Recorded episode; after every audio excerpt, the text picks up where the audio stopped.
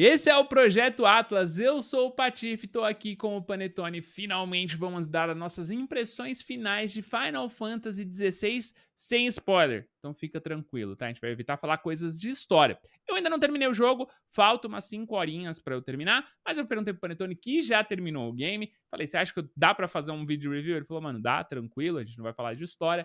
Então tá redondinho, eu já quero falar, Panetone. Eu percebi que esse jogo era diferente quando logo no começo, inclusive eu acho que é uma cena que tá na demo, tá? Que é gratuita, acho, tá. que, ainda, acho que ainda dá pessoal jogar, né? Que uhum. é quando, sem dar muitos spoilers, mas uma cabeça voa e rola um banho de sangue numa criança. Esse é o nível da brincadeira. Essa hora eu falei, eita, que Final Fantasy diferentinho, né?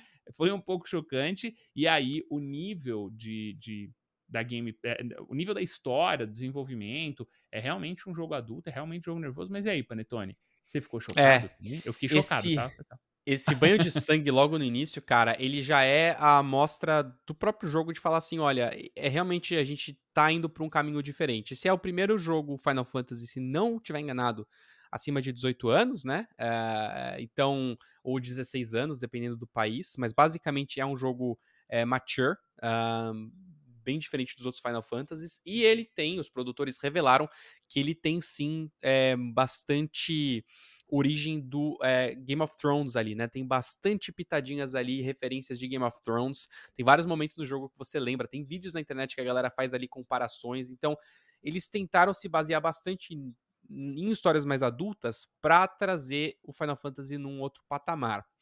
Mas não é um jogo perfeito, Patife, tá? A gente falou, é, quem acompanha a gente aqui no Projeto Atlas, seja no YouTube, seja no, no, podcast, já falamos sobre Baldur's Gate e também o Zelda Tears of the Kingdom. Esses dois, provavelmente, nesse momento, nessa gravação, são os dois jogos do ano mais cotados a jogo do ano. Acho que o Final Fantasy pode ficar dentro dessa lista, mas não acho que ele tá é, com chances de ganhar, porque ele tem junto com várias vantagens, ele tem várias desvantagens também, tá? Ele tem algumas falhas. E uma dessas grandes falhas para mim, cara, é tentar ainda ser um Final Fantasy, mas cada vez mais tentar fugir do nome Final Fantasy. Você fica nessa dualidade o tempo todo. E você, mesmo não terminando a história, você deve ter sentido isso, cara. Eu vou te dar um exemplo. Eles criaram um combate full action, né? Então, pô, vamos ação, porradaria não é Inclusive, é dirigido pelo, é, pelo maluco que fez os combates do, do Devil May Cry, né? Exatamente. Então, Devil assim, May Cry. full ação, mas não é o primeiro Final Fantasy a tentar trazer ação, né? A gente teve até o remake do Final Fantasy VII, que já, né, já mostrou isso, mas assim, eles estão desde o Final Fantasy XIII tentando ampliar o público deles um pouco mais. Eles estão tentando sair do cara que, que é muito fã de jogo de turno, batalha mais lenta, estratégica, e tentando talvez modernizar a marca para ampliar o público, para trazer uma galera mais jovem que, ok, pode ser que goste mais de jogos de ação, mas cara, eu tô fazendo uma análise, eu vou lançar ela daqui a pouquinho pro meu canal é, do YouTube, em que eu falo um pouco mais sobre isso, mas será mesmo que você precisa tornar o jogo action para que ele traga um público maior? Será? Porque eu me questiono muito com o Baldur's Gate, por exemplo, que saiu agora, que é completamente o oposto, tá todo mundo falando sobre isso, é, tá todo mundo jogando, ele nem saiu ainda para todos os consoles e já tá esse hype todo, então será mesmo? Então, eles tentam modernizar a marca de um lado, fazendo esse combate rápido e tal, mas você ainda tem um personagem que tem nível, que ganha XP, tem crafting no jogo, você tem ali um blacksmith que cria as armas para você, você tem mecânicas antigas de Final Fantasy. Só que no fim do dia, cara, para que que serve o ferreiro na real? Você é ganha praticamente todos os itens no final da missão. Você vai lá no ferreiro e você já ganha o item que você precisa. A progressão do jogo, ela não te dá nenhuma escolha estratégica. Então, se você pensa, por exemplo, no jogo como um God of War, você tem ali as armas diferentes para usar que são niveladas, mas elas fazem coisas para builds diferentes. Ah, você gosta mais de causar veneno no inimigo? Tá aqui esse conjunto de armadura. Você gosta de, sei lá, mais evasiva no jogo do que combate mano a mano? Você pode usar essa outra armadura. No Final Fantasy, cara, eles simplificaram isso a um nível tão extremo que não tem progressão. E o nível que você ganha, ah, legal, fui do 41 pro 42. Legal, você ganha mais 3 pontos de stun, mais 2 pontos de HP, mais 3 pontos de, de ataque.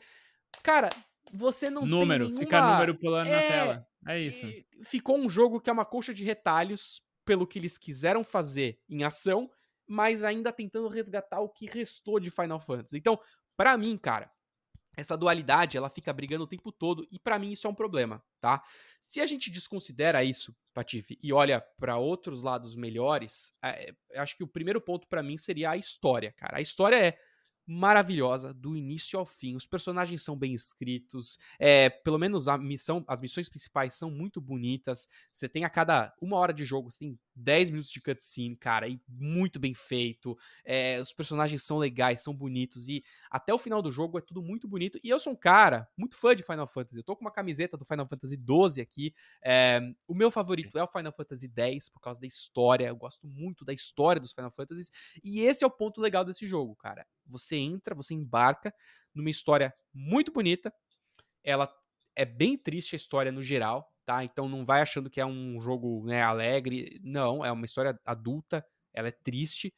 E eles colocam pros velho paia como eu, fãs de Final Fantasy, bastante ênfase em nostalgia dentro das músicas. Então, várias melodias de Final Fantasy tocam, tanto nas cenas de luta, quanto, enfim, uh, uh, nas cenas de conversa, você ouve ali o piano tocando da, da, dos sons do Final Fantasy, e aí você, cara, você fica emocionado de fato, né?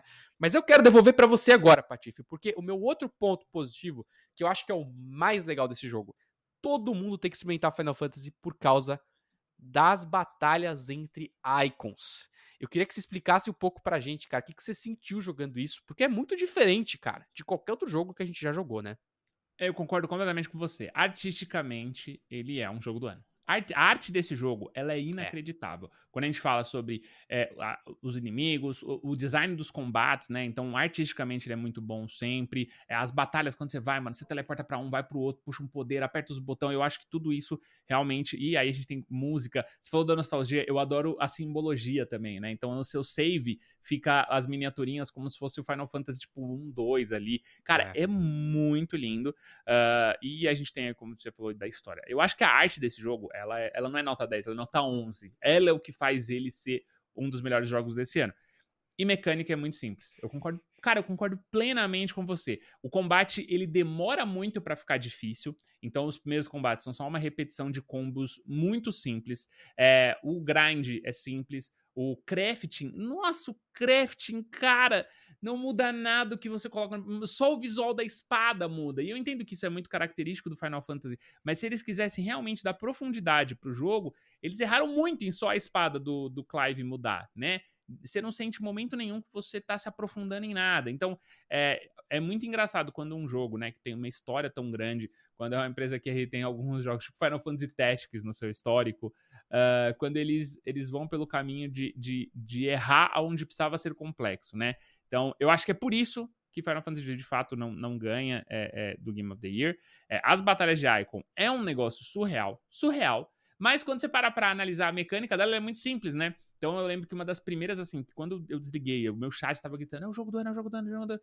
Que era contra o. É, era contra o, o Titã, eu acho que chama Titã. Titã. É a Essa famosa batalha... luta do, do God of War contra o Cronos, mano. É a mesma é. coisa. É, é incrível. É, essa é, é inacreditável. Artisticamente é inacreditável. Mas mecanicamente, quando você vê, você tá indo pra um lado e pro outro e apertando o botãozinho. Ou a batalha da. Logo no começo também tem da Fênix contra a Ifrit. Que, cara, você fica controlando uma bola branca na tela. E, e, uhum. e, a arte do jogo é tão boa que a única coisa que você tá controlando ali mesmo é a bola branca na tela. Porém, você sente como se você estivesse controlando o Icon junto. Porque, né, ele responde aos seus comandos também. O Ifrit ali responde, né? A Fênix, perdão, responde aos comandos junto. Então, você começa a controlar o, é, é, a parada simultânea e artisticamente seu olho fica cheio, você fica emocionado. E ela é muito linda. Mas mecanicamente é só uma bola branca e quando ela vai no lugar certo você aperta o A.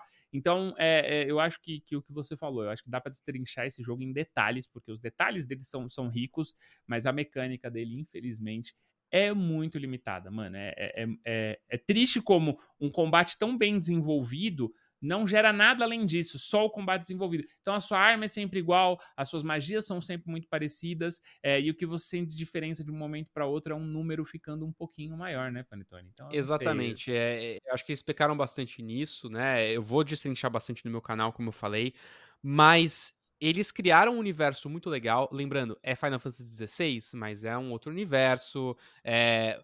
O final do jogo dá muito a entender várias coisas. É bem legal. É legal terminar o jogo, Patife, porque tem um final secreto pós-créditos.